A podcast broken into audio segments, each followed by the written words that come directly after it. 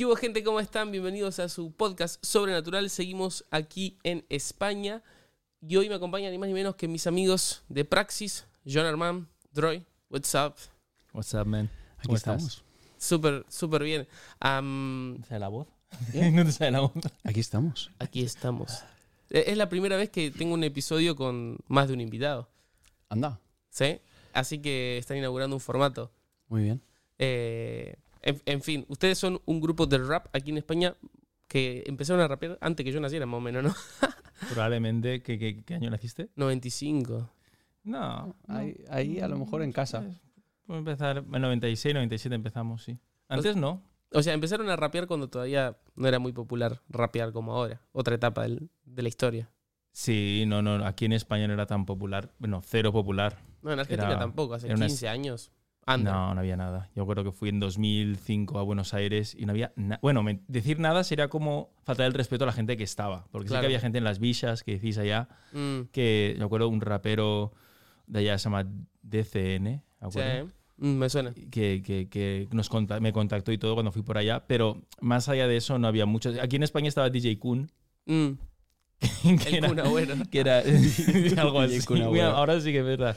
Pues, Una conexión ahí Yeah. poética. Pero DJ Kun era como un representante de la música urbana aquí en, en España, argentino, pero era odiado por la escena hip hop, porque era como la, la, la- la metáfora de lo más comercial Claro, más- de venderse y todo. Sí, muy industrial y tal. Y no, no, no era hip hop exactamente, era una especie de música latina. Sí, la gente se lo tomaba como una parodia o algo así. Una especie de. No, es Ok. reggaetón, pero algo parecido. Si buscáis ahí la canción del disco Quilombo, algo así, ¿no? No sé, Quilombo. No sé qué Quilombo. Algo Quilombo se llamaba, Sí. me parece. Ahora no recuerdo bien. ¿Buscando quilombo? Eh, pon un poco de sabor aquí, pon un poco La de sabor allá. sí. Bueno, pero es que le- le- le- los raperos iban a los conciertos y iban a pegarle. O sea, iban a sus conciertos a Wow. tirarle cosas. Sí, sí, él acabó muy mal, acabó muy mal en España. Sí, acabó. Pero claro, llevaba un look muy rapero. Mm. Llevaba como muy una estética muy Puff Daddy, eh, que era el único que iba así. A mí, a mí me llama la atención porque los dos, ahora que los conocí en persona, son súper raperos en cómo se visten todo. Y parece como que están a la moda. O sea, como ahora los jóvenes medio empiezan a vestirse de esa forma, pero en realidad es como que se visten así desde siempre y ahora dio la vuelta y ahora es la moda. Pero Nos ha pillado los ciclos, se ha dado la vuelta y nos ha cogido ahora. Agarrado. Claro. Para los argentinos No, no- nos tenéis que perdonar. hay hay mala intención en las palabras. solo Claro. que hay polisemia. No, pero sí, sí, nosotros somos, tenemos ya una. Llevamos varios ciclos de música urbana en, Mm. eh, en español vividos. Y es verdad que nos, nos parece muy divertido ver a la gente que se pone de moda y van las camisetas de grupos que a lo mejor no han escuchado nunca. Mm, O yo le, yo le com- te comentaba offline, ¿no? Que es la sensación de uno quiere parecer como el típico cascarrabias viejo, ¿no? claro, que, el, ve- el abuelo. eh, que ve con recelo jóvenes. los jóvenes. No, no, todo lo contrario. Nos rodeamos y, y- pero nos hace gracia, mientras digo, lo decía, mientras ellos mantengan la humildad y el ego bien bajito, mm, todos vamos a estar simpáticos y vamos a. Todos vamos a estar felices. Eso es. Me- Ahora uno se sube. Me hace gracia eso cuando uno se cree abanderado de los 90 y, y ni nació en los 90. ¿sabes? Claro. Como que Sí, sí, o sí. fuera un bebé en los 90 y no, no, no sabe realmente lo que ocurrió en los 90 y no- ni en los 80. usar la 23 de Jordan en los Bulls. Eso haber visto es, nunca los eso Bulls. es. Entonces sí, nosotros nos costaba antes para conseguir ropa, teníamos que buscarnos la vida. Bueno, que buscar la vida. Ropa de nuestros padres, tiendas de skaters que de vez en cuando nos encontrábamos con alguna. Mm, Pero era, era otra época y habían dos tipos de raperos nada más. Estaban los, los buenos y los malos. O sea, Toyacos. Exacto, los que iban de raperos y los que eran raperos. Ahora como que el, el, el, ran- el espectro de raperos y de música urbana, sí, sí, es amplio, enorme. Muy diverso. pero en aquella época no. Por eso DJ Kun, por ejemplo, era tan odiado. Él estaba en el bando de los que no. Los toyacos. Exacto. Es una palabra que hay que palabra. recuperar. Toy o Toyaco. Bien, no, no sé bien qué significa. Eh, que eres falso, Ok. básicamente. Un es- poser. Es como lo contrario a de- real. Eres un wannabe, Sí. exacto. Un wannabe. Sí, eso, todo eso era muy popular en el mundo del graffiti cuando tenías una firma que se notaba que no tenías estilo o que intentabas copiar a otro estilo, Mm. pero te salía como, ¿sabes? Como lo de al- lo que, lo que tu expectativa de lo que te viene de AliExpress. Sí, sí, sí. Es un poquito Sí. era ese espíritu ya que se veía cuando uno era un poser o cuando llevaba ropa que era, pero no era. Bueno, ustedes poser no son porque lo, lo- lo viven. De hecho, todo el guardarropa de ustedes, cada vez que los veo, parece que van a salir a tocar, a performar, porque están vestidos así. Bueno, porque estás tú también. ¿eh? Yo soy muy tirado. Yo soy muy de, de andar Bueno, por ahí va, casa. va con, chan- va chanclas. él. Eh, son, son un grupo particular porque creo que son amigos de toda la vida, ¿no? Em, pero vos, Joan, fuiste freestyler en, al principio, cuando todavía no era. Sigo siendo freestyler. Claro, pero Mi vida es competiste, un freestyle. pero competías en, competiste en Red Bull 2006-2007, cuando estaba ahí naciendo. Y, y vos, Andrés, sos pastor. Entonces es como una simbiosis súper rara. Lo primero que les quiero preguntar es, ¿escriben canciones juntos por separado? O sea, ¿puede haber un auto que conduzcan dos personas? Porque eh, son un grupo de dos. Bueno, está tu hermano también, que es el tercero, pero las líricas son de ustedes. Em, ¿cómo, ¿Cómo es el proceso de composición en grupo? Depende de la canción, realmente vamos como por proyectos. Entonces Andrés, cuando ha trabajado con otros proyectos, él ha escrito por, por su cuenta, su estilo, su manera de hacer. Yo no, ahí Pero no es que uno escribe más que el otro. Joan, Joan participa, mm, yo te diría que el 98% de lo que escribimos en los estribillos es de Mm. Joan. Eh, a nivel melódico y a nivel eh, lírico. Ok. Luego, a nivel de estrofas está más repartido, pero creo que en ese sentido somos muy banda. O sea, Mm, escribimos juntos y tenemos el permiso para entrar en el terreno en el terreno del otro, básicamente porque al final luego los dos, los tres tenemos que escuchar el disco claro. y queremos sentir que, que lo que, que lo que estamos escuchando nos gusta. Entonces sí que cuando hay temas en los que somos más permisivos a lo mejor, que son Mm. más sentidos, más personales, entonces ahí a lo mejor sí que como que hay un, un margen. Depende del Mm. proyecto. Es decir, por ejemplo, en Hypercop, el último álbum, sí ha sido muy colaborativo. Y ha sido como muy mentalidad de productores. Y hemos opinado muchísimo en, en- en el uno si funciona, si termina bien la frase, si no termina bien la frase. Es que me, me llama la atención porque, bueno, nosotros con mis hermanos escribimos un libro y, y no lo podíamos escribir juntos porque es como que se notaba que alguien cambiaba, ¿no? Como a- a- acá está escribiendo alguien y acá está escribiendo otra persona. Pero eso no se aprecia en, en las canciones de Praxis. Por eso me preguntaba, parece como si lo escribiera solo una persona, o sea, trabajan súper bien. También llevamos haciendo esto desde que empezamos.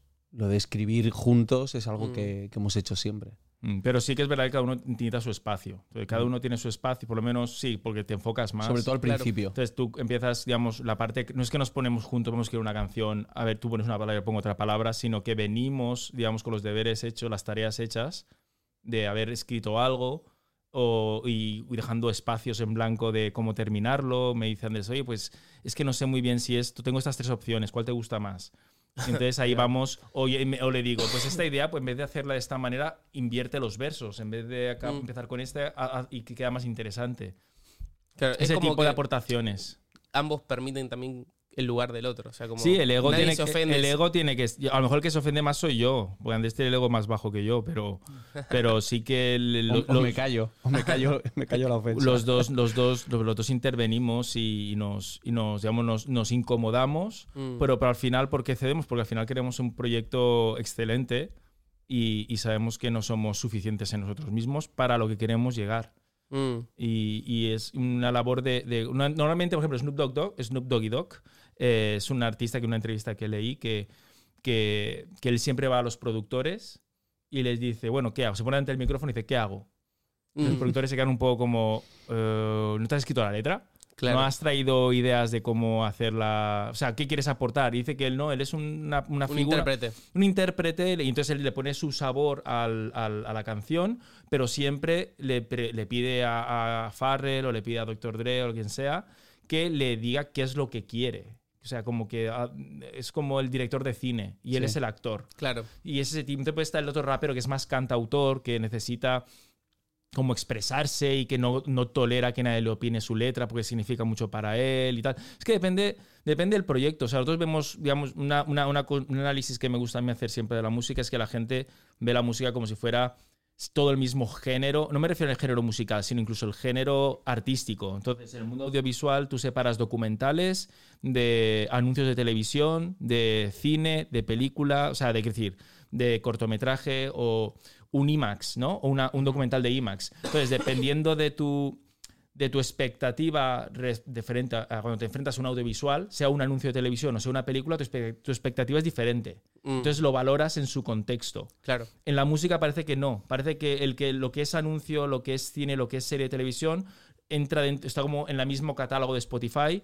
Entonces, como que solo lo único que se separa son los géneros musicales Mm. como estilos. No sé si me estoy, estoy enredando demasiado la cosa, No, no, no, makes sense. pero lo que quiero decir es que dependiendo del proyecto al que te enfrentas, eh, lo que tú entiendas como es música experimental, que es como de laboratorio, o es un o quieres hacer un álbum de hits, pues tienes que ir con una mentalidad distinta. Y una no es peor que otra, sino que son objetivos diferentes, son Claro. maneras de consumir la música. No es lo mismo la música de ascensor o música de ambiente para que te relajes, a la música que quieres que la gente baile o quieres que la gente esté conectando con algo espiritual. Mm, Entonces, son, son moods diferentes y en el mundo audiovisual lo tenemos muy claro. No comparamos, oh, esta película es mejor que este videoclip. Nadie dice eso. Son distintos y punto. sí, sí, Son distintos. O sea, objetivos. uno- exacto. No puedes comparar una película de cine con un videoclip, mm, aunque utilice las mismas cámaras, los mismos actores, los el mismos, mismo director. el mismo director. Claro. Pero no, no los pones a la misma altura. De hecho, tienen sus premios, los anuncios tienen sus premios, el cine tiene sus premios, las series tienen sus premios, ¿no? Sus diferentes categorías.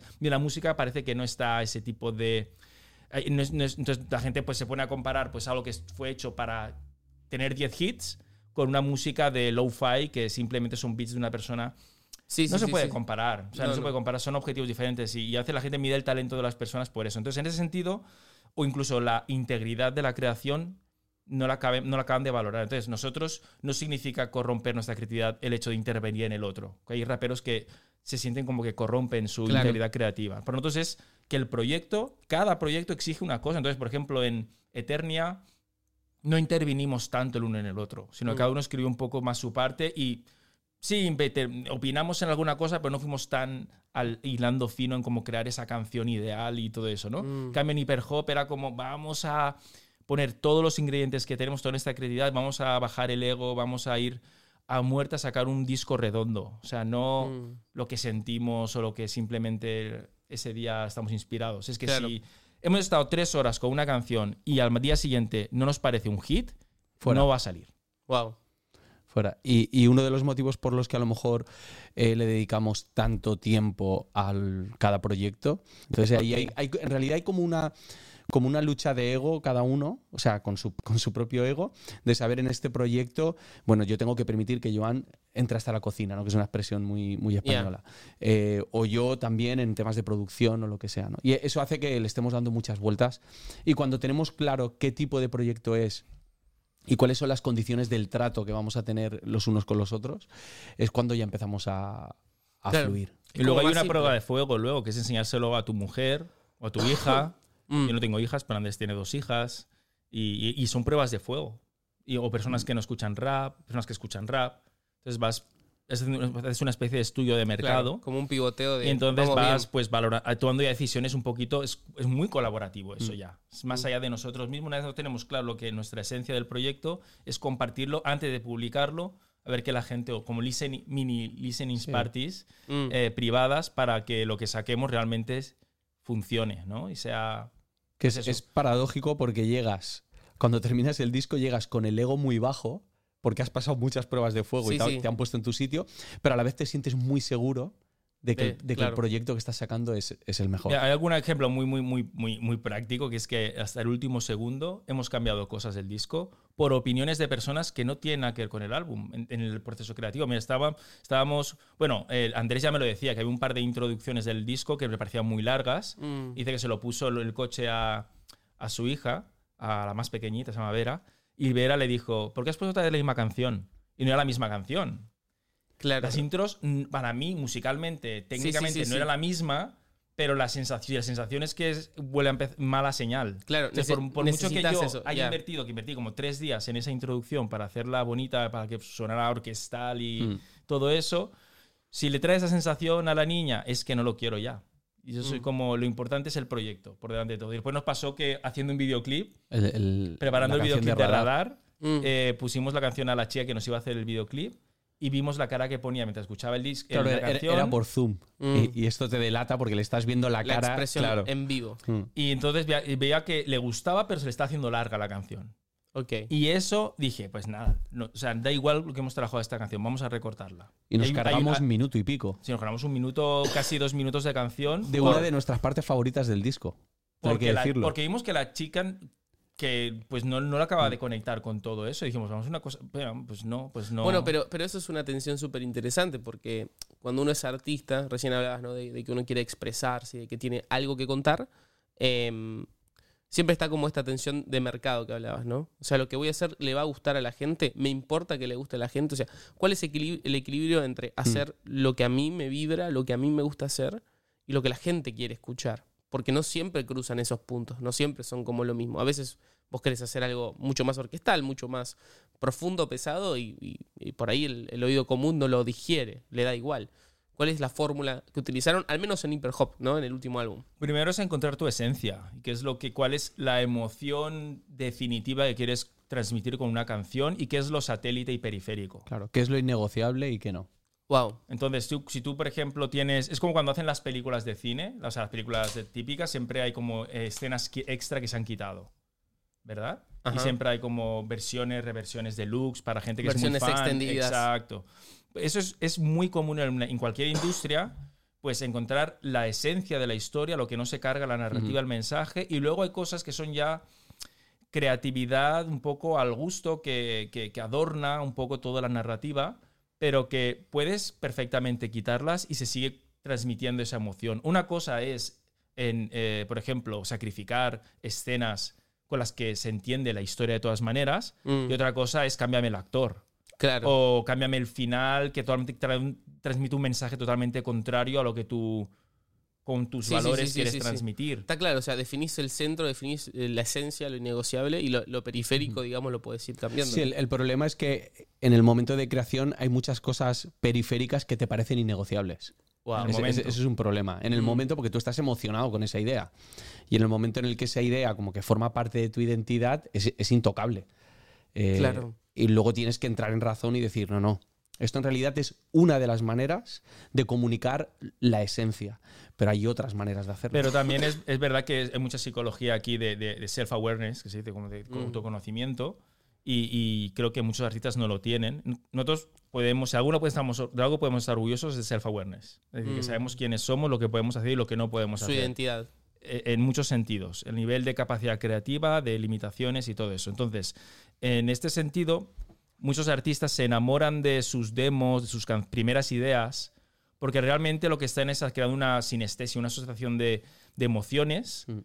a resolver problemas como algoritmos Mm. musicales. Entonces, tú quieres resolver una frase, resolver una canción, un arreglo, un ritmo, y en ese momento, como lo has resuelto, has tenido una sensación de alivio, a- eh, atas esa emoción de alivio a esa idea creativa. Entonces después perseguís todo el tiempo. Claro, entonces ya te cuesta mucho soltar eso porque significa volver en el subconsciente, a volver a la tensión De tener que te costó solucionar. mucho resolver Mm, y una frustración que ya quieres evitar. Entonces tú te autoconvences, que es como tu propia religión mental, de que no, esa es la verdad.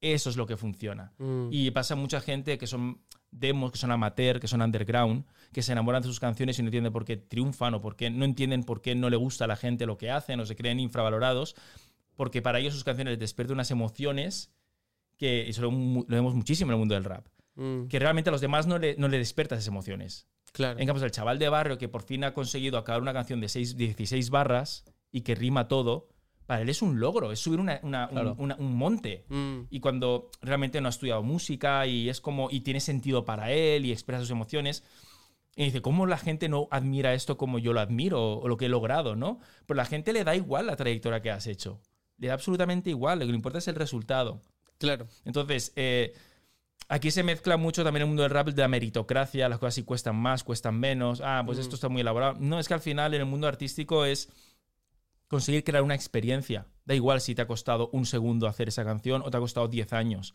Es Claro. creas la experiencia o no. Evidentemente, tú en la- esa propia experiencia puedes, eh, entre líneas, dejar ver que te ha costado mucho, que ha sido un trabajo laborioso, que ha sido Mm. barroco. Sí, sí, sí. Y eso sí, puede Pero al final lo que termina comprando es lo que la gente siente, ¿no? Lo Ujú. que Exacto. termina experimentando y cómo compra. ¿Y cuál sería entonces? Tengo una teoría, por lo que estuve leyendo por ahí en algunas entrevistas, que, que parte de lo innegociable tiene que ver con la salud mental, quizás, ¿no? Como Mm. con que para mí es, a veces la salud mental es una manera de decir bienestar espiritual también. Ujú. Eh, puede ser que ese sea como el centro, el innegociable de Hyperhop, como lo que quieren transmitir eh, en, este, en este álbum. Sí, sí, sí. El, tema de la salud mental eh, no fue como vamos a hacer un disco hablando sobre la salud mental, porque no es un disco que hable como que teorice o que sea un Tal cual. Wikipedia del salud mental y que lo hemos rimado, sino que el hecho de hacer el disco ha sido un autodescubrimiento, autoconocimiento, en, en esa búsqueda de crear esa obra que sea verdad. Al final el artista lo que busca es la verdad. Mm, cuál es su verdad, ¿no? O sea, y, porque yo creo que, eh, o sea, digamos, hay una sola verdad, pero la verdad es poliédrica. Hay como versiones de esa verdad que juntas, aunque parezcan incluso antagónicas, forman la verdad, mm. ¿no? Es, es- Sí, sí, entraremos sí. en teorías más... No, no, no, pero sí, sí. A mí me hace, yo siempre digo que, que no, no quiero cristianizar tanto de golpe el podcast, pero yo siempre digo que Jesús, para mí es como un diamante con muchísimas caras y depende de dónde te pares, le da un brillo, un color diferente. Correcto. El problema Entonces- está cuando te enamoras de esa cara y es la única, ¿no? Claro. y no existen Exacto. las demás. y el ser humano es igual. Bueno, entonces quiero decir que el- el- en el arte eh, básicamente es encontrar esa verdad y nosotros por sesgo cognitivo de limitaciones del ser humano el cerebro, pues asociamos la verdad a todo aquello que es armonioso. Mm, Y, y cuanto más esa armonía es más compleja, pues más belleza y más impresionante es. Por eso la música del jazz o la música sinfónica o cierto tipo de música experimental es tan inspiradora porque aunque incluso juega con disonancias, encuentras verdad en ellas. Es una armonía. Mm. Entonces como que simplifica la vida. La vida es muy compleja, es muchas tensiones constantemente y el hecho de encontrar como que todo tiene un sentido, mm. eh, pues hace que a la gente le genera una sensación de alivio y de dopamina en el cerebro que le da placer. Me encanta estar full estudiaron todo esto. No, no sé, a ver. eso- ¿Sabes qué pasa? Que nosotros hemos descubierto mientras íbamos haciendo el disco que iba sobre salud mental. O sea, en- Claro. en ningún momento nosotros nos planteamos hacerlo. Eso Entonces, bichas de bronce al principio el disco. exacto. Tenía, bueno, pasó por Viaje al centro de la luna, luego se iba a llamar Bichas de bronce y acabó siendo Hyperhop, que así el nombre a priori no tiene nada que ver con la salud mental. No.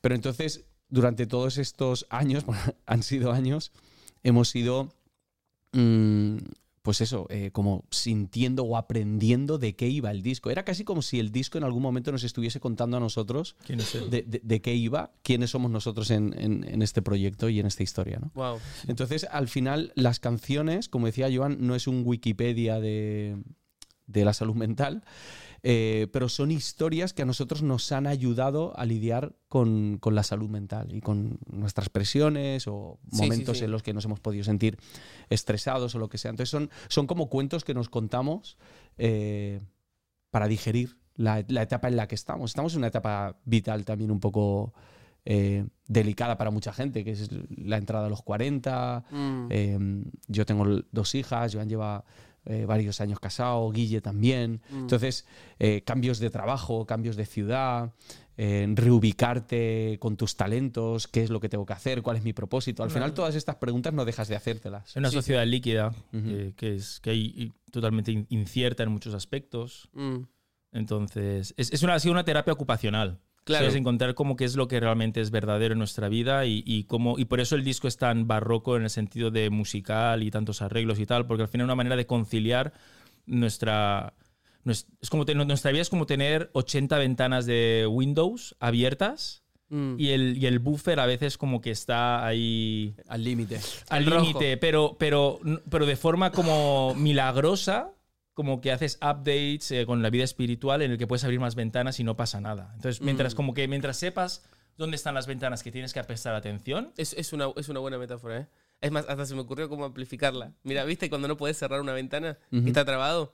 Bueno, hay un update para darle más estabilidad Claro. y que cuando tenés que cerrar algo para desenfocarte, lo puedes cerrar. Eso también es como parte pues ¿no? es- de- eso, eso, eso realmente es muy hiperhop.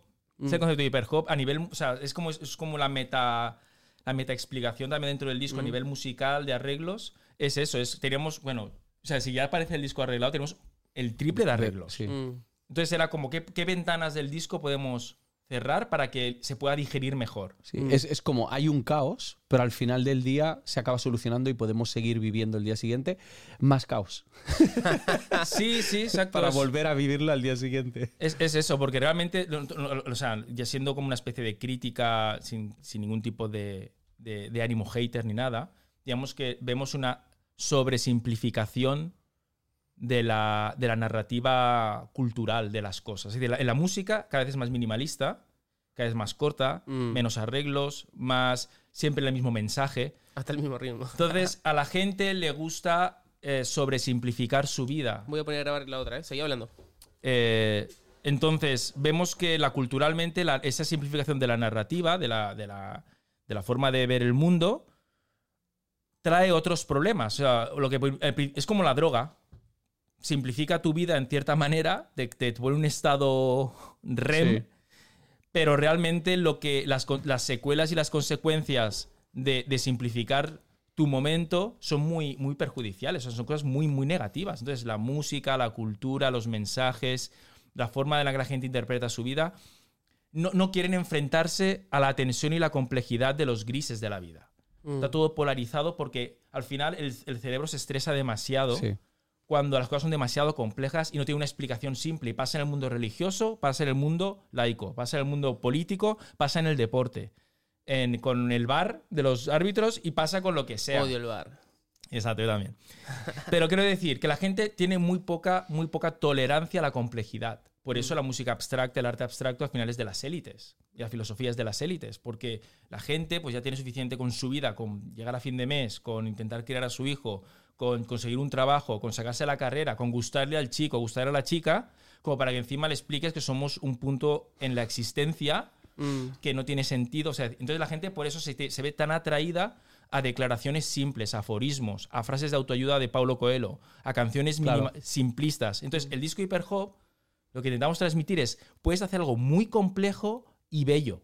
Mm. Que al final es como es la espiritualidad para nosotros, es Jesús. También es como, ¿cómo, cómo- cómo puedes eh, traducir algo hiper complejo en algo que cualquier, desde el niño más pequeño al adulto, pueda disfrutar y ver que hay algo más? Entonces, Mm. el- ese era el reto de, de Hyperhop. Ese Es- es uno de los motivos por los que hemos optado por contar historias. Porque las historias hacen Es que, me, que, es- que sean más fácil de entender, el cerebro se cansa menos, ya, ya musicalmente el disco es muy hiper, Mm. entonces las historias creo que facilitan el, el flujo de comprensión. E- Eso me parece espectacular. Yo soy súper fan de Vico. Vico Ujú. sí, y para mí Vico sí era leyenda en parte, aparte de su flow, sus rimas y porque fue pionero, porque contaba historias. Storytelling, Vico es un, un capo. Te contaba historias todo Mm. el tiempo, entonces te, te iba llevando. Quería saber cómo terminaba y a Mm. mí me pasa mucho eso con, con su álbum. Me- e- e- es algo que me parece muy interesante, pero que no era algo a lo que ustedes acostumbraban. De hecho, leí una entrevista que hicieron eh, en Eternia. La tapa del disco era en braille. En Sí. parte porque era como una manera de decir, tenemos un código, quizás es un disco denso, pesado, y la gente no, no va a entender del todo las Mm. letras. Mm. Y optaron por un camino súper diferente ahora. Más directo, ¿no? Vamos a contar una historia que desde... el- Uy, amigo, perdón. Que desde el más chiquito al más grande lo pueda disfrutar. Eh, eso... ¿Por qué fue ese cambio? O sea, de, de ese momento que por ahí seguro les disfrutaban mucho, ¿no? Como hacer letras tan Sí, pesadas y sí, pero yo no sé, Joan, pero yo, yo sí que hubo un momento en el que me, me cansé, sobre todo en directo. En directo, cuando cantábamos algunas canciones, teníamos la sensación de que no conectábamos con la gente Mm. y de que lo que les decíamos a nosotros nos suponía mucho. Bueno, las letras no conectaban con la Sí. gente. Vamos, Y- La gente conectaba más con la experiencia del directo, Sí. pero no con las letras. Y entonces creo que el disco de Hyperhop, eh, al menos por mi parte, ha sido un ejercicio gordo de, de desaprender a escribir. Teníamos la manía, o yo tenía la manía de llenar mucho, meter mu- muchas rimas, códigos, cosas que no se entienden, referencias a Lo que sea. quien fuese. Eh, y este disco ha sido al revés, es vamos a simplificar. Y es el disco que más hemos tardado en escribir. Porque lo que hemos hecho Es que quitar cosas, quitar cosas, quitar cosas. Y ver cómo con menos información podíamos decir más. Eso es súper complejo. Hacerlo simple es muy Sí. complejo. Sí, también fue un poco a contraponer con la música. O sea, la música era ya queríamos hacer la barroca, queríamos hacer muy, muy arreglado el disco a, a propósito y queríamos que las letras fueran, claro, compensar un poco. fueran una lectura mucho más sencilla. O sea, no queríamos como redundar en la complejidad de la música con letras aún más complejas. No queríamos hacer ese tipo de virtuosismo rapero. Mm, sino queríamos hacer. Yo siempre pongo el ejemplo del cine, porque es- creo que es una cosa muy, muy fácil de entender. Me gustan a mí las películas tipo Interestelar o Origen, no sé en, Mm. en Latinoamérica cómo se llaman. Sí, sí, se llaman así. ¿Se llaman así? O sea, Sí, sí, hemos, sí. ahí hemos acertado. La- la- hay poquitas nada más. El, el bromas, por ejemplo, no puedo creer que le hayan puesto Vale, así. vale. No, pero en España no se llama el bromas. Rápido y furioso a todo gas. Jesús, ven pronto, Señor. Dios mío. Bueno, el caso es que eh, me gustan ese tipo de películas que las personas que no están puestas en, en- pues yo tampoco estoy puesto, en, en ciencia y avanzada, pues puedan disfrutar una, una historia, ¿no? Claro. De, de amor, una historia de, de- de venganza, una historia de un enemigo, ¿no? Pero el que si la ves tres veces más y te, te informas un poquito más, la disfrutas de otra manera, ¿no? Porque Mm. entonces analizas si realmente la propuesta del guionista está acorde con los estudios científicos reales o no Mm. y tal. Entonces, eh, un poco con, con- con el disco era la idea de hacer como con ese concepto cinemático de que una- una- una- hubiera un, un componente blockbuster de película de que tú puedes disfrutar Sí, sí, sí. una sí, historia entendible, jugando con arquetipos y personajes familiares pero diferentes, pero luego con ese bagaje de investigación compleja que la persona que sabe de música, el que sabe de la, ciencia que hay detrás del arte, diga, wow, aquí hay mucho que donde inspirarme. Que esa es otra parte interesante también de analizar, que es el tema del ego, de queremos ser admirados como artistas o queremos servir en el camino de la gente, ¿no? Entonces ahí nosotros hemos combatido mucho, porque una parte teníamos ese punto de queremos demostrar que rapeamos bien, queremos demostrar que sabemos producir, queremos demostrar que sabemos arreglar. Mm. pero al final eso no sirve de nada, es como la gente full ego. y es como la gente cuando tú vas al circo, Mm. es un buen ejemplo también. Nunca Cuando, fui al circo. cuando vas al circo, bueno, si alguien ha ido al circo y ve a una persona haciendo malabares increíbles, impresionantes, no va a su Instagram luego a ver quién es. O no va, no busca Sí, sus sí. entrevistas. Es como que no te interesa la vida de qué piensa, qué. No, es decir, que es increíble. es una- ha un hecho algo un increíble, un más, virtuoso, genial, muy bien. Aplaudes al circo y te vas, y vas una vez a cada 10 años al circo. En cambio, una persona que cuenta su historia o que hace cosa mucho más sencilla con pareados y tal, puedes conectar más emocionalmente con esa persona, ¿no? Entonces, nosotros vemos también que en el mundo del rap había ese espíritu circense, ¿no? De demostrar, el más difícil todavía, en muchos sentidos, en códigos, en Sí, calle, no sé qué. Y al final es una cosa que mm, es, es puro divertimento superfluo. Mm. Y queríamos algo que realmente ayudara en el camino de las personas. Que inspirara, es decir, si se encontraran con el disco, aunque después no les interesara quién era Praxis, ese disco les sirviera a ellos a inspirarse a encontrar algo de verdad, algo de luz en su vida, eh, que, que les hiciera reflexionar y, y- y ya está. Y creo que es como una apuesta por el valor, por, nos- nos- por ejemplo, una cosa que nos, un proyecto que tenemos hace años, que, que nos nunca salió, que como yo leyendo sobre la acusmática, que era una, una técnica que utilizaban los, los griegos, si no me equivoco, ahora hace tiempo que lo leí, Sí, que era para. Acusmática. acusmática. Acusmática. Entonces era que se ponían un velo Mm. cuando enseñaban a sus discípulos para que los discípulos no distorsionaran el mensaje Al por verles. la experiencia visual de ver quién era el que lo estaba diciendo. Wow. Lo que viene siendo un podcast. Sí, en parte. Bueno, sí es un sesgo, Claro. es un sesgo cognitivo al final, ¿no? Entonces, en ese sentido, eh, nosotros nos gustaba esa idea también de que el arte tuviera valor en sí mismo, no tanto dependiendo del el, el emisario. Entiendo. Y, y en ese sentido, pues hemos intentado hacer un disco muy autosuficiente. Por eso no empezamos los discos aquí Praxis 2021, Claro. eh, no sé qué, Mm. desde Barcelona, Valencia. No, está- no nos interesa tanto a nosotros, nos interesa que la gente descubra pues lo que a nosotros nos ha aliviado y nos ha ayudado a seguir adelante, ¿no? Me, me parece súper interesante lo, lo- que están, lo que están planteando. Al- algo que, que por ahí pensaba mientras los escuchaba es que mm, si bien ustedes tardaron mucho en sacar otro disco, no creo que el primero fue 2008, 2013, algo así. 2008 fue el primer, el primer disco profesional 2008. El otro fue 2013. 2011. Ahí, es- ahí es- 2011. ahí hay un, pues el disco se llama Eternia 2013, Claro. pero Era- salió en era- 2011. Claro, era por el fin del mundo, ahí me acordé. Am, y ahora casi, casi 10 años después sacan otro disco. Ujú. Am, y, y uno pr- primero podía preguntar por qué la falta de constancia quizás. O podría preguntar por qué esa constancia, porque fue, digamos, es un proyecto que lleva más, más de 15 años. No sé si ustedes eh, en, en ese sentido sienten que sacaron los discos donde tenían que, que sacarlos, pues mi opinión es que su material está súper bueno y que quizás si hubiesen sacado álbumes, no sé, cada dos años, como, como está ahora la industria, quizás ahora serían mucho más conocidos. No sé si tampoco es el objetivo ser conocido, ¿no? Pero se entiende, digo, serían mucho más reconocidos por ahí en la escena.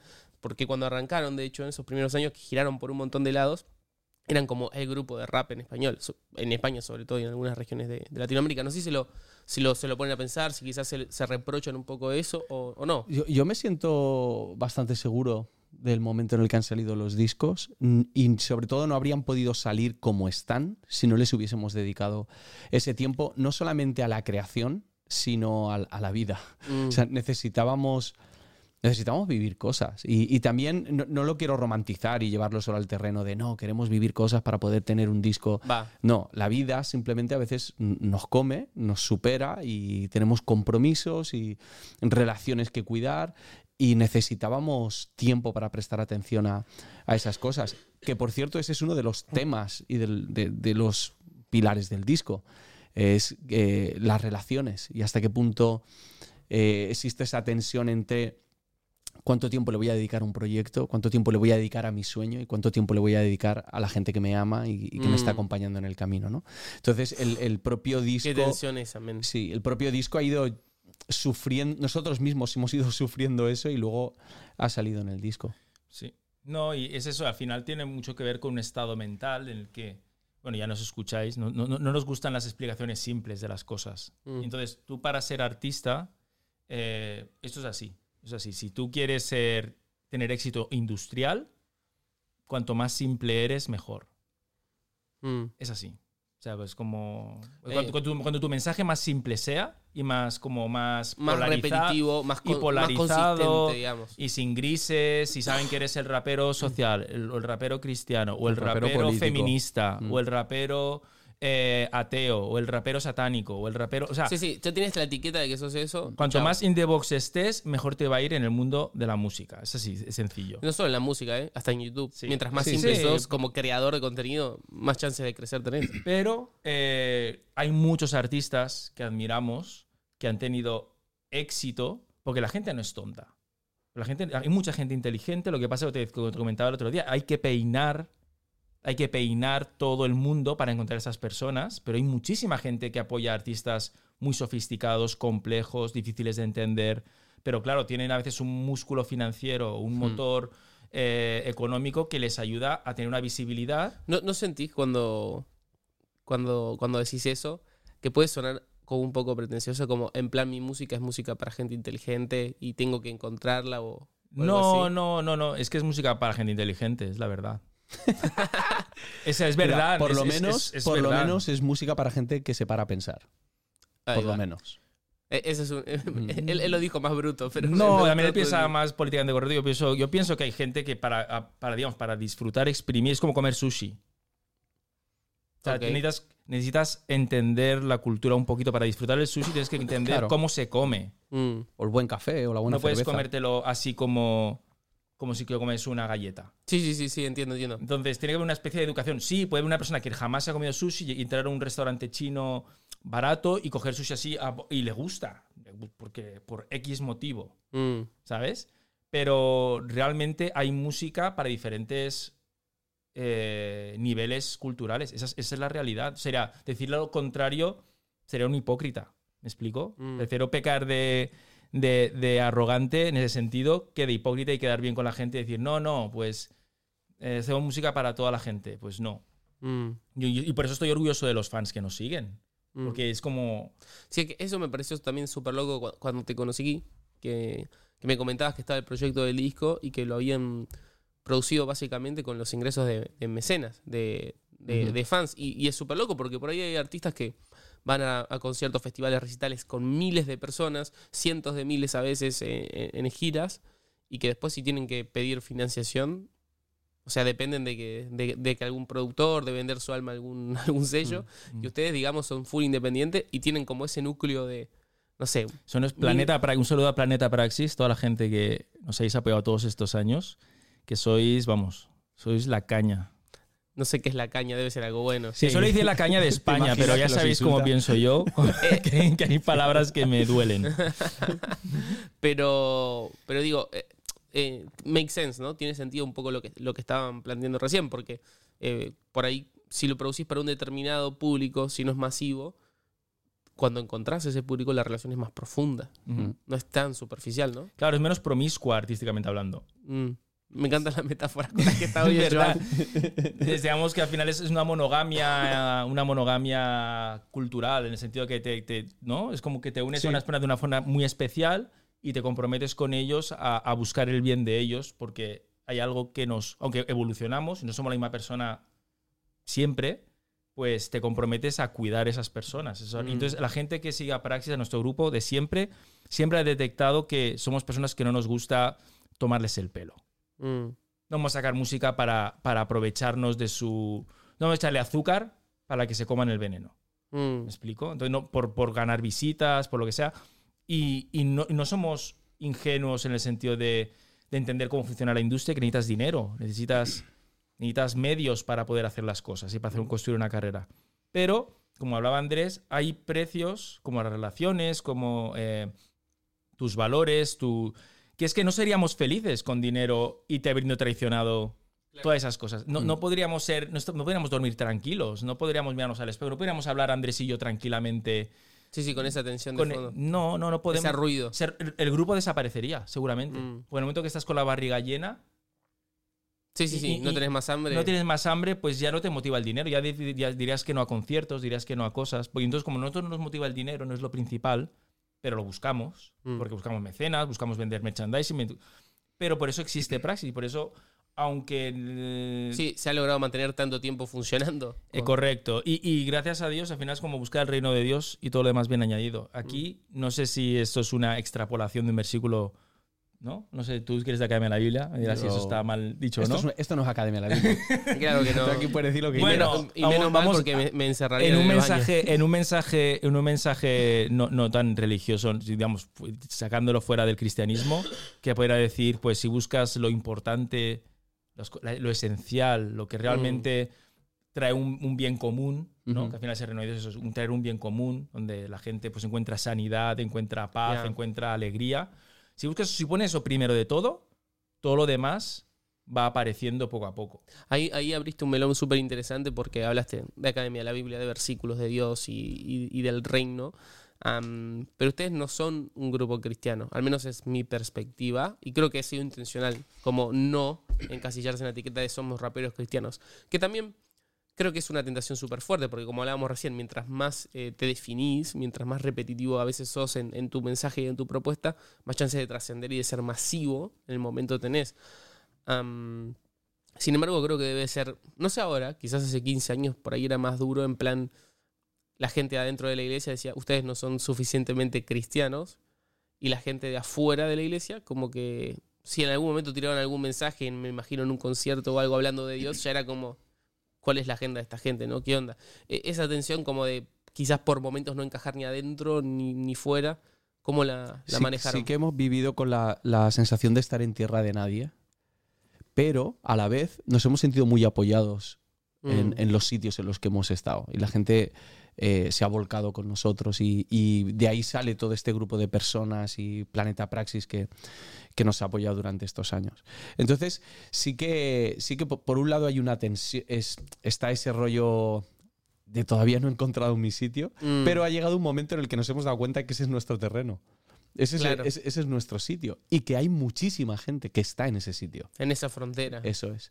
Entonces, no, no es que hayamos tenido un interés por no hacer eh, rap cristiano. Eh, pues es simplemente no, no sale de nosotros, por lo menos con Praxis. A lo mejor hay otros proyectos. O sea, digamos que Praxis es un proyecto en el que queremos ser responsables con nosotros mismos y quedarnos a gusto con lo que somos y Mm. decir lo que somos y sentimos. Y a lo mejor habrán otros proyectos que tenemos en mente que tienen que ver con ser responsables con la iglesia, ser Mm. responsables con, con los creyentes. Pero de momento yo, yo me siento cómodo en, en- en ese lugar, creo que Joan y Guille también, y la gente que nos sigue. Sí, es una labor más. El lenguaje también, a lo mejor la gente que no es cristiana suena un poco raro, pero es un, un rol más profético.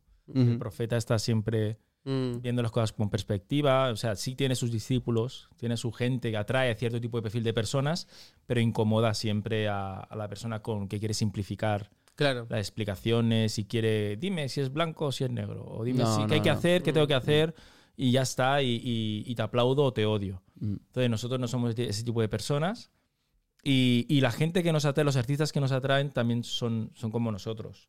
Entonces, en ese sentido, como dice Andrés, creemos que hay mucha gente que está ahí, cada vez más, y no es que sea una estrategia de mercado a largo plazo, pero la realidad es que le vemos mucho futuro al proyecto de Praxis porque creo que cada, vez hay más jóvenes, más nuevas generaciones que ya no entienden la forma de expresar la iglesia como la entendían antes las personas, los Mm. creyentes, ni la forma de entender a Dios, ni siquiera, ni, o sea, ni entender la teología de la misma manera. Y- y la, la- la renovación Que- que- tecnológica... Eh, entiendo. Y, y sabes que creo que también tiene, tiene que ver un poco con, con su origen. O sea, digamos, eh, acá en España va a sonar raro, pero no hay como, comillas, un mercado cristiano como puede haber en Latinoamérica. Digo, Ajá. la posibilidad de, de decir, ah, voy a hacer lo más, voy a hacer, voy a explotar todo, dedicándome solo a cantar para cristianos de experiencias espirituales, casi que tampoco era una opción acá. Entonces medio que también su contexto lo fue, lo fue formando, ¿no? Claro, al no tener que depender tu, tu sostenibilidad económica de, de la atención de las personas, que es lo que le pasa, por ejemplo, a los youtubers. Mensaje. que, que es que al final depende su economía de, de, bueno, de tener algo que yo estoy de acuerdo, o sea, es parte, es un trabajo como todo, o sea, es, un- Mm. es Sí, sí, totalmente pe- pe- pero es- lícito. Pero es, cierto que necesitas captar la atención y constantemente renovarte para mantener. Entonces esa tienes que tener, bueno, un ejemplo, Kanye West, Kanye West que está, que siempre está como renovándose. Siempre hace algo que te llama la atención. Claro, pero le cuesta millonada renovarse. Mm. Porque para a esos niveles, entonces eso- se- al final renovarse o, o traer un mensaje refrescante, innovador, eh, que históricamente siempre ha significado una inversión de energía, de tiempo y dinero espectacular. Mm. Hay mucha gente que ha traído cosas nuevas, pero no ha tenido esa visión empresarial o emprendedora, no ha tenido las mismas oportunidades que nosotros del primer mundo.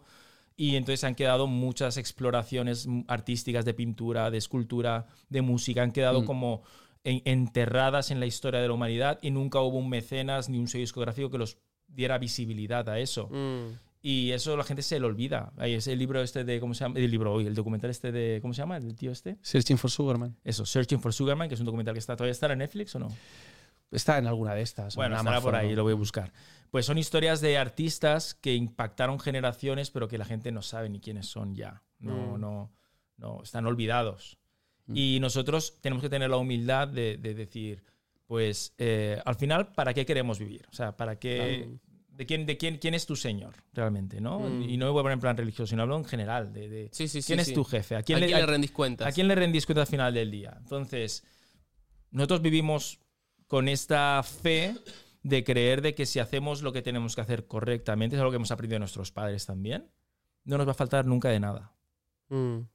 Y teniendo de todo a nivel material, puede ser una persona muy infeliz, y una persona tóxica, una persona enferma mentalmente. Y es algo que hemos vis- visto en personas con miedos. Y es algo que hemos visto a nuestro alrededor, de gente con mucho éxito, pero yo no, no le envidio su vida. Mm. Y, y no tienes que ser cristiano para, para disfrutar de esta salud mental. A nivel de, Entiendo, de- de entiendo, sí, hacer, sí. hacer lo que tienes que hacer correcto y no vender tu alma a cosas que realmente son que se contaminan. Y que te haces dependiente, además. Eh, parece, parece que alcanzas algún tipo de libertad, pero es todo lo contrario. De ahí va la canción de La que mueve, por ejemplo. Mm. Esa canción es una de mis La favoritas. canción de La que mueve, que es una canción que con un sonido muy actual, está hecha adrede que suene actual, Mm. adrede que tenga ese... porque tiene esa ironía Mm. de criticar, una crítica a la persona que ambiciona y que hace cualquier cosa por llegar a- al éxito mayor y por cualquier accidente eh, circunstancial se le derrumba todo, toda la casa, es como construir tu casa sobre la arena. Ya. Y has ambicionado mucho y por cualquier de- eh, bichito, la, cualquier termita se te come toda la madera. Mm. Pues un poquito esa es la historia de la que mueve. Y nosotros, curiosamente, es muy irónico que hayamos hecho la canción más comercial Sí, sí, sí. a criticando eso. Y, es- y era todo, era un poco, hay un discurso también un poco de orgullo rapero, decir, mira chicos, si quisiéramos haríamos un disco entero así. Claro. Si quisiéramos, haríamos un disco de droga. Mm. Y, y haríamos droga musical para, eh, eh, como, como el flautista de Amelín, ¿no? Arrastrando a todas las masas, a pero no es nuestro objetivo, no es nuestra misión. Nuestra misión no es arrastrar a que la gente vea el espectáculo de praxis. Nuestra misión siempre ha sido crear cosas que ayuden en el camino de las personas. Wow. Wow. Eh, me, me- me dejaste recalculando mucho, sobre todo porque abriste como la, la pestaña youtuber, ¿no? Y, y hay un montón de cosas que decís que me interpelan y que me obligan un poco a- también a mí a, a- a pensar eh, todo, todo este mundo en el que vivimos de la economía de la atención y, y de, de la facilidad con la que uno puede venderse, y puede vender su contenido y puede vender su esencia y que al final, ¿para qué? Sí. Por, por plata. O sea, el otro día vi una película cuando venía por acá en el avión de Charlie y la fábrica de chocolate, ¿la vieron esa? Sí. Bueno, es una película.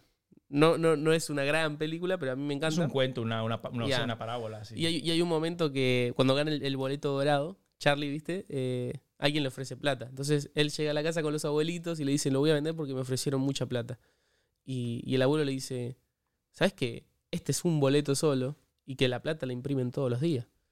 Solo un tonto cambiaría algo tan especial por algo tan común como la plata. Y creo que a veces es muy fácil, ¿no? Caer, sobre todo cuando uno está en necesidad, ¿no? Es como la historia del plato de lentejas, ¿no? Mm, del guiso de lentejas sí. de, eh, de Saúl. Jacob. Tal Sí, en el, ca- en el caso de eso, Jacob, ahí el problema está, es que fue la impaciencia. Es, Mm, ibas a comer de todas maneras. claro. No, no te estabas muriendo. No te estabas Él muriendo. pensaba que sí, pero era, no. era que estaba, Wow. eh, venía de, de- de- de la caza y estaba muy hambriento y quería la inmediatez de la Mm. resolución, del alivio de esa tensión. No era que estaba sin hambre en la calle. Sí, sí, sí, sí, sí. Eso es una, una- Entonces, yo creo que son buena dos, perspectiva. dos niveles diferentes. Yo, Mm. yo entiendo, o sea, yo puedo esto justificar gente que comete cosas criticables porque su hijo se está muriendo de hambre. Mm. Entiendo, o sea, no lo apoyo moralmente ni éticamente como ser humano, pero lo entiendo. Porque yo si fuera padre a lo mejor haría lo mismo y Mm. estuviera en una situación parecida. Sí, sí, sí, sí. Entonces, Pero una cosa es eso y otra cosa es pero otra cosa es la cuando ansiedad tienes y la urgencia de querer Eso algo que lo vas a tener de todas maneras. eso. Y la gente O que sea, vimos... hay, hay un punto de victimismo incluso, porque no estás tan mal como tú crees que estás. Exacto. Mm. Entonces, al final, y entonces ahí, nosotros, la gente que estamos en el primer mundo, no nos podemos. O sea, sí, nos no se pueden quejar de nada. No, nos podemos. Te lo, o sea, te lo porque- digo porque- como emisario del tercer Claro, mundo. porque después, porque después cuando, no te puedes quejar. cuando de dices esto, también No. te critican porque dices que al final pues hay gente que sí que lucha y que sacrifica muchas cosas para luchar por los derechos. Yo disfruto de derechos humanos por personas que fueron Sí, sí, Claro. sí. muy críticas con el sistema y siempre hay un abusador, una presión. No estoy hablando de eso. Estoy hablando a nivel emocional. O sea, sí, reivindica tus derechos. Si estás en el primer mundo y tu jefe abusa de ti, te reivindícalo, como un sindicato, o sea, en- manifiéstate. O sea, no- nunca es suficiente porque siempre hay poderes que intentan aprovecharse de nuestro bienestar. Cuando estás bien tranquilo con la barriga llena, es cuando te están robando y te están haciendo cosas. Entonces, y, es- y es legítimo y está bien ir a pelear y tumbar lo que sea. Mm. Ahora, lo que yo me refiero es estar en un estado mental de desagradecimiento en el que ves fantasmas, ves mm, demonios por todas partes para explicar tu, tu- al final, tu capricho de querer ser saciado de manera inmediata. Es por qué no tengo este trabajo, no tengo este novio, no tengo esta novia, no tengo... Y vives con tus padres. Mm. ¿Me explico? Otra cosa es que tú estés sollozando pues porque no tenéis nada que comer en casa Claro. y, Sí, sí, sí, y es- otra cosa es, yo estoy en casa de mis padres y todo, y señor, ¿por qué no me has dado el trabajo en este puesto? ¿Qué, qué Mm. es lo que, que he hecho mal? Si me he portado súper bien. Entiendo. Entiendo. Em, para, para cambiar un poco del, el, el tema, porque hay algunas cosas que quiero preguntar y estuve pensando cómo hacer puente con esta... Pues nos fuimos por esta rama, así que O sea, va. somos es como hiperhop. Ya. Sí, Vale, haremos una transición para solucionar la... Las cámaras hay que. Sí, ahora en, en exactamente un minuto. Así que voy a tirar la pregunta y los voy a dejar hablando mientras la vuelvo a activar. vale. Yo Están- miro aquí como si estuvieras aquí, ¿no? Están en la frontera, ¿no? Hablábamos recién quizás en este espacio entre lo, lo- lo cristiano y lo secular, como un puente, me parece súper interesante.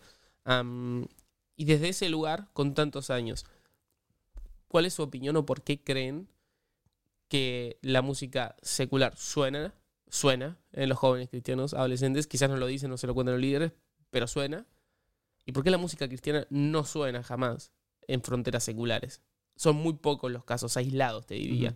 Eh, y ahora lo- los que suenan Justin Bieber y Kanye West es porque antes venían de un bagaje secular y la transición ha sido como más ordenada. ¿Qué, pi- qué piensan sobre esto? Hay, hay una frase de Alejandro Sanz que a lo mejor como, como rapero no debería admitir que lo escucho.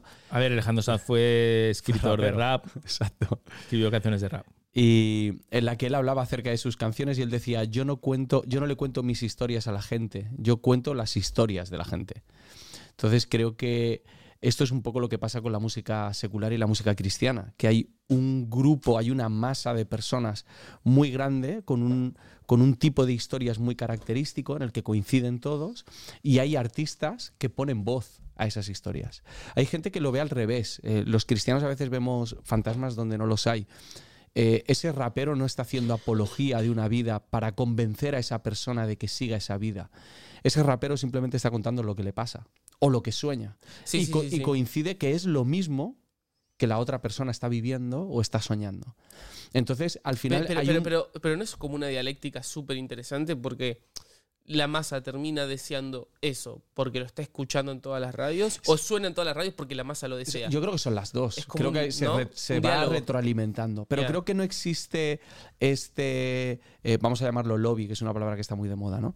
Un lobby de artistas que se reúnen para ver cómo van a convencer a la siguiente generación de que se drogue. No, no, yo creo que, que ellos viven de alguna manera como ese estilo de vida, tal cual como lo decís vos, y que también un poco a veces impostan o exageran porque ven que es lo Porque que vende, funciona, lo por que suena, supuesto, por supuesto. Pero creo que el éxito se debe a que esa historia es la que la gente quiere. Mm. Eh, y, y la historia de los cristianos no la quiere la mayoría. O sea, Wow. en, realidad no tiene sentido que pidamos que la música cristiana tenga éxito secular porque tenga una calidad de audio buena. No tiene ningún sentido. Es más, bíblicamente, eh, nuestra historia nunca va a resonar con la historia del mundo. Eh, no va a ser el mensaje popular de, de la gente. Entonces, ese es el sitio que la música cristiana tiene. Ahora, luego hay otros factores, que hay más honestidad en un lado que en otro. Eh, Eh, ¿Vos pensás eso? yo creo que en, en su mayoría sí, creo que los cristianos tienen mucho que perder y ya no solamente hablo económicamente, sino eh, en cuanto a su posición moral. Entonces hay ciertas eh, eh. líneas que no pueden cruzar. ¿Puedo decir la mía? No, no sí, sí, sí, claro. ¿Sí? Sí, bueno, bueno, eh, creo que confluyen varios factores. Hay cosas que subrayo de Andrés, otras que no, no, no estoy del todo convencido. Eh, creo que principalmente es una cuestión, pri- primero el tema económico. Creo básicamente es eso, la, la- la- la- la- la más fundamental. Después hay muchas más cosas, ¿vale? O sea, como que fuera de iglesia hay un aparato económico más fuerte para distribuir cierta música. Eso es, eso es una parte, o sea, es, un- es un fa- económico multidimensional, ¿sabes? En plan, por ejemplo, está primero la industria cristiana que le conviene, le va muy bien tener su propio nicho de mercado, Claro. porque hay una industria que mucha gente vive de eso. La gente- no solo no hablamos del artista, o sea, hablamos del iluminador, Mm. hablamos del que prepara las pantallas, el que prepara el espectáculo, el Sí, sí, promotor. es literalmente una Mm. industria que genera empleo. y Correcto, entonces, exacto. Entonces, eh, eso para que sea sostenible tiene que crearse música dirigida a ese Ese, público claro. cristiano. Entonces, cuando está dirigida a público cristiano, excluye automáticamente a todo el resto. Entonces, ¿qué pasa? Que eso es, un- es una retroalimentación de que la gente que crece escuchando esa música piensa que la buena la música se escribe así. La música cristiana se tiene que escribir así, de esa manera, porque si no, pues se queda sin, sin pan o, o no- o realmente no tiene la aceptación, o sea, no tiene eh, dónde exponer esa música que no tenga nada que ver con Bethel, con Hilson, con, o incluso los raperos cristianos que, que, que rapean sobre cosas muy cristianas, o sea, de, de cosas del mundillo cristiano, ¿no? Mm. Entonces, eso es una de las partes que son una, una, una autoexclusión, Ok. ¿vale? Por- porque le interesa también. Sí, sí, En sí, está claro. ¿Vale? Luego está el tema de la industria normal, vamos a llamarlo normal, porque secular me parece ya es la industria normal de la música, que sí que yo creo que hay, yo, creo, yo no, no quiero ser conspiranoico, pero sí que creo que hay hilos que interesa promocionar ciertas músicas o ciertos mensajes, porque hay mucho corporativismo detrás, muchas empresas detrás que les interesa que hay una, una forma de pensar, una ideología, Mm. se promocionen cierto tipo de valores, porque convienen a la economía mundial, más que la economía mundial en- del pueblo, con- convienen a, a la, a la- A sus intereses. a la intereses rent- Ujú. No hablo de, de- de- de que la gente se vaya al infierno, hablo de, gen- de- de generar De dinero. ganar plata, sí, sí, sí. capitalismo. y- Exacto, puro y duro. Y esto, esto no es conspiranoico, o sea, hay, hay, hay documentales que hablan de que en el, el rap en Estados Unidos un tiempo se promocionó cierto tipo de gangsta rap, de rap más pandillero, Mm. porque sí, había, había conexiones con llenar las cárceles de raperos afroamericanos, o, de- que- o sea, personas que admiraban ese estilo de vida. Porque al final las cárceles en Estados Unidos son privadas y, y viven de, de la cantidad de presos que se puedan meter allá. Entonces, hay, es hay mucha información por ahí. Entonces, puede sonar un poco como Illuminati, Pero hay algo, cuando el río suena, algo lleva, decimos aquí. Mm, Eh, eso por un lado, ¿vale? Es de la parte económica y tal. Luego hay una parte más filosófica y más, como más, incluso de, de- de- de cult- cultural, que es que eh, el cristianismo, eh, en- dentro de los círculos, hablo, el cristianismo es muy, abarca mucho, está el catolicismo, está diferentes denominaciones. Vamos a hablar del, del evangelicalismo, Mm. ¿vale? Que es el que más conozco yo. Pues hay una zona de confort creativa y una serie de, de ¿cómo se dice?, de factores eh, sociales de, de, autoge- de autocontrol. Uy, de- la, propia, la propia sociedad, como en los pueblos, se autogestionan a nivel de, de cultura, de educación, para que sea sostenible, para que no ocurra nada que altere el statu quo de la comunidad. Ya. Entonces, ¿qué pasa? Que ese- esa, esa sensación de que, por ejemplo, compongo una canción y ya me viene a la cabeza la abuelita que se sienta en la esquinita en las reuniones, ¿qué va a pensar? ¿Qué De va a mi- de mi pensar rap. de mi rap? ¿O qué va a pensar de mi canción? ¿Qué Claro. va a pensar de mis padres que me han criado? ¿Qué- o sea, una- como con la- la- es el síndrome este del pueblo, ¿no? Que estás en el pueblo y que Claro. sientes que todo el mundo te está mirando Sí, por- son por- filtros que- inconscientes. y, y acaba, y, lo, y lo sabemos porque trabajamos con. O sea, tenemos muchos amigos del mundo del circuito de música cristiana que no se atreven a hacer cosas porque piensan que van a pensar, Sí, no sí. de mí, sino que van a pensar de mis padres, Mm. que me han criado mal. O que han- entonces yo por honrar, se, se autoconvencen, yo por honrar a mis padres, pues no hago eso, ¿no? ¿Qué es lo que pasa? Al final acaba saliendo música muy superficial. O sea, que no. que cuenta las historias que, que- que la gente. Pues como la música comercial más superflua. Eh, pero, lo- pero Cuéntame, cuéntame lo que quiero oír. pero vestida de, de- de Jesús, Dios y palabras cristianas y clichés cristianos.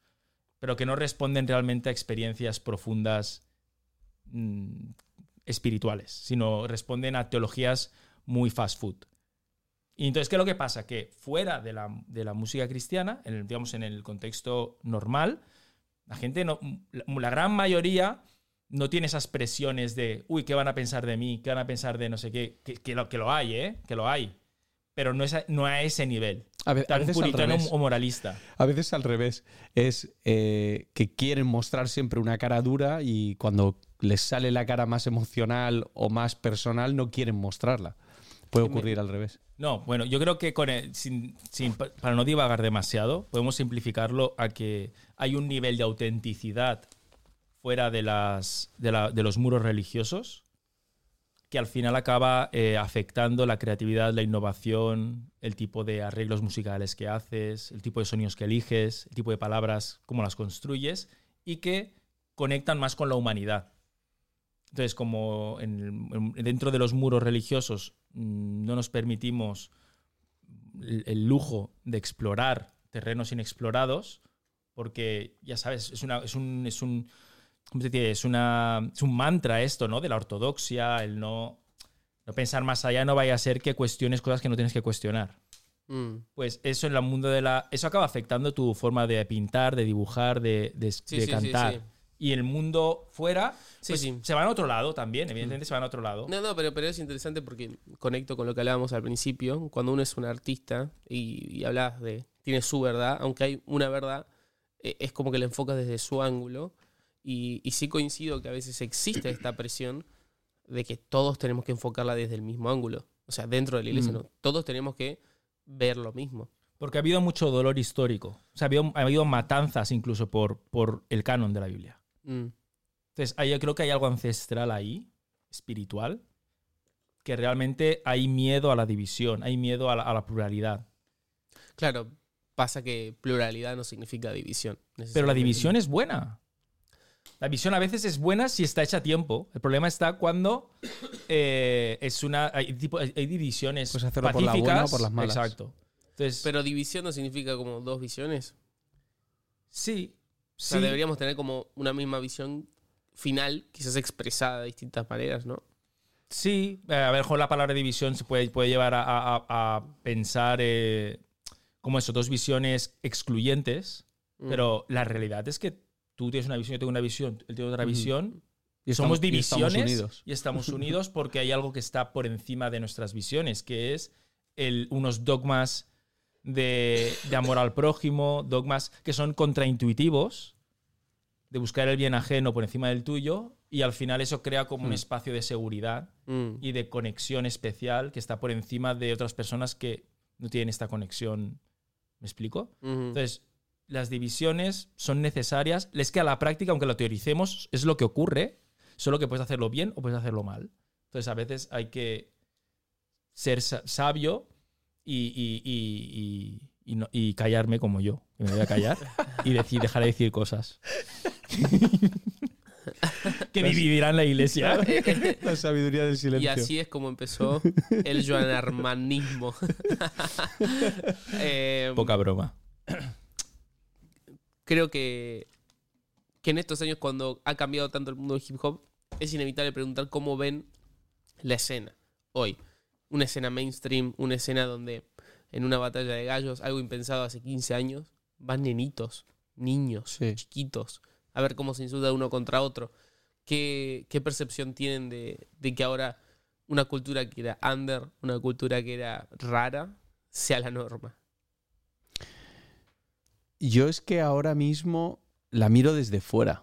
Es decir, antes sufría mucho los cambios. Como que me sentía muy rapero y el movimiento, la cultura, tengo que defenderlo, tal. Y, y en estos últimos años lo veo desde fuera y casi como un deporte. Hasta me parece divertido ver todo lo que está ocurriendo, las puertas que se abren. Pero eh, digamos, están al tanto de todo. Trueno, Nicky Nico. O Sí, sea, todo el sí. movimiento de rap. Él está súper conectado. Y- Yo- yo- yo- él es mi informador. Y me, me gusta y lo disfruto y me gusta ver, pues eso, cómo, por qué en Argentina el hip hop suena diferente a lo que suena en España, o Mm. porque todas esas conexiones, la historia musical de cada uno de los países. Entonces lo veo, lo- la verdad que lo veo con, con cariño y con, con aprecio y, y- y disfrutándolo a nivel cultural. Eh, ahora, hay cosas que a lo mejor pueden ser peligrosas a, a largo plazo o mensajes con los que no, eh, No conecto de, de- Ya. de ningún modo. Eh, pero para mí ahora mismo el ver, ver la escena es casi desde, desde la grada, desde un punto deportivo y divertido. Sí, sí, sí, o sea, es, es un poco lo, lo que ha dicho él, es, es eso. Antes lo veías más de, de- como parte de, con más recelo a lo mejor lo que ocurría, porque al final hay una- un tema de inseguridades de cada uno, de identidad, ¿no? De Claro. lo, que, lo, que, lo que tú has construido, lo que has hecho y qué es lo que, el- qué va a hacer el nuevo, ¿no? Claro.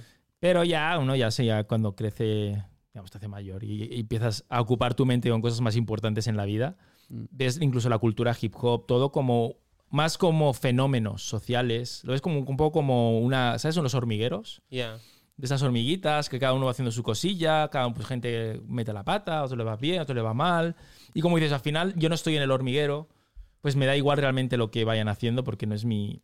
No estoy ahí. Entonces es como que no tengo tampoco nostalgia de eso. Entonces lo veo como un fenómeno interesante de analizar para conversar, como el fútbol. O sea, Mm. que, que lo puedes vivir con mayor o, o menor pasión, pero no te va a afectar. Como Sí, te va no a te va a hacer- cambiar la vida. Ni te va a quitar el sueño, ni vas a ser un propósito. Depende, hay, hay partidos que sí, te pueden quitar un poquito el sueño. Yo, yo soy más de, nah, de- En Twitter sí que hablo mucho del Barça y soy muy así visceral. Antes lo era, ya no tanto. Pero que ya, ya me entiendes. Que, que hay cosas que. Eso, que al final ocupas tu mente en cosas tan importantes que crees que son importantes que ya eso como pasa a segunda, segunda prioridad. Una de las últimas. ¿Cómo ven el futuro? Acaban de lanzar ahora el, el 10 de octubre Hyper Hop. ¿Qué les gustaría que suceda de acá en un año, tanto con el álbum o, o qué proyecto, qué plan tienen a la hora de, de 10 difundirlo? Grammys. Low expectations, me encanta. 10 para que, para que case con todo el concepto de 10. Pues, pues en realidad están las dos, están las dos visiones. Está la de la grande y, y la más aterrizada, ¿no? A ver, La grande pensamos que el disco es un disco capaz de, de- de abrir puertas, de, de crear una tendencia. Creo, creemos Trascender. que está a la vanguardia en algunos sentidos. Entonces, eh, por ese lado. Pero eso mm, creo que no depende tanto de, de- de nosotros. Hay- tenemos que hacer nuestro trabajo. Pero ese éxito luego es el que te da la gente o no. mm, Y luego hay otro a, co- a corto plazo y más aterrizado, que es eh, poder hacer un directo en el que nos quedemos muy a gustos y que podamos disfrutar un en, concierto en en los conciertos, sí. Entonces, girar. eh, Usaban y- mochilas, ¿no? En esos conciertos. sí, en el primer disco, sobre todo. Antiguamente, sí. Sí. Y, y uno de los objetivos mm, que tenemos más marcados es el de peinar la escena y encontrar a la gente que resuena con, nuestro, con nuestra manera de entender la música y la vida. Mm. Sí, a ver, somos, somos ambiciosos, es la realidad. porque creemos en lo que hacemos y porque creemos que en dar visibilidad a nuestro proyecto eh, hacemos un bien a la cultura. Son un poco... Sí, Otra vez. Estamos, creo que estamos sirviendo a la gente presentándoles nuestro disco. No, es- Mm. no al Mm. revés, no nos estamos sirviendo De la gente. de la gente. Creo que la gente cuando se sumerge en nuestro álbum, eh, hay una frase de Jay-Z que me encanta, que es, esa- que es una arrogancia, vale, que he dicho a otro punto, que es en plan, eh, como diciendo que me has escuchado rapear, ya me debes un favor. O sea, es un poquito, esa es la, esa es la, la- la- una un poco la mentalidad en El el Joan, sentido... el Joan Armanismo ahí. Eso es, el Jay, Los el. La- los. Jotas, los Jotas somos así. Jay, Jordan, Jay-Z. Y, y entonces, en ese sentido, creemos en el proyecto que puede, eso, puede ser útil para la vida de las personas, puede inspirarles, puede... a- la gente que está aburrida de la canción, de las canciones que dicen, no, que toda la radio suena igual, que todo es superficial, que todo es... Pues Praxis pueden encontrar algo ahí. O sea, los que se quejan tanto de que la música de hoy en día, pues escuchen Praxis. Es es lo que yo pienso, creo. Entonces, ahí vamos a hacer esfuerzos con vídeos para darle visibilidad, para construir una carrera en la medida de lo posible. Y eso por un lado. Y a corto plazo, pues es cuidar la Planeta Praxis, que es nuestra gente, nuestra, Mm. nuestra comunidad que nos ha traído hasta aquí, que nos ha ayudado a poder invertir dinero y tiempo en proyectos. Es a los que nos debemos, entre comillas a, a que, a que cuidarlos y construir con ellos, porque al final nuestra visión también es como empoderar a mentes geniales, es una de nuestras frases. O sea, de- la- nuestra idea con Praxis es que sea un proyecto que inspira mentes geniales, ideas geniales. Entonces creemos que todo el mundo tiene un punto de genio, solo que no lo ha explorado, no lo ha pulido, no lo ha trabajado, pero es como tener una visión diferente de las cosas, ¿no? Todo el mundo, todo el mundo tiene la un ángulo, nadie puede tener, dos personas pueden tener la misma visión a la vez. O sea, no Mm. pueden, es, es- anti, va contra la física. Ya. ¿sabes? Tú ves un ángulo, yo veo un ángulo con diferentes matices y juntos tenemos una visión más, no tridimensional, sino ya más total. Mm.